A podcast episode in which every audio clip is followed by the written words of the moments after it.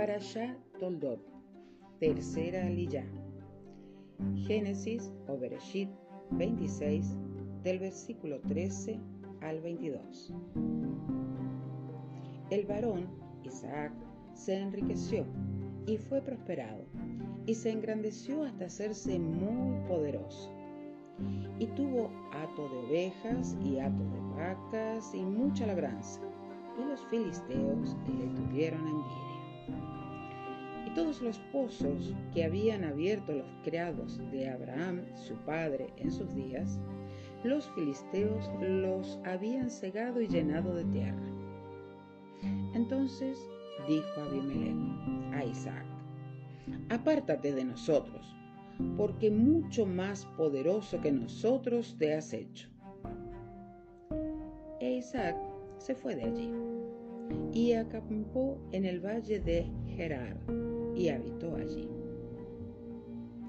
Y volvió a abrir Isaac los pozos de agua que había abierto en los días de Abraham su padre, y que los filisteos habían cegado después de la muerte de Abraham.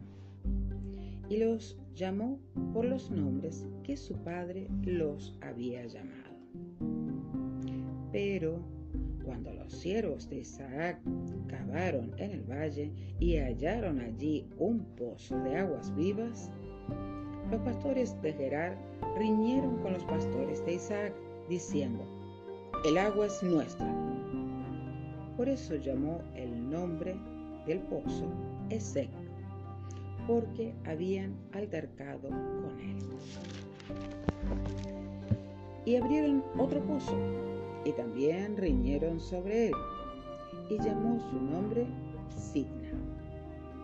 Y se apartó de allí, y abrió otro pozo, y no riñeron sobre él. Y llamó su nombre Rehobot, que es espacios libres o lugares espaciosos.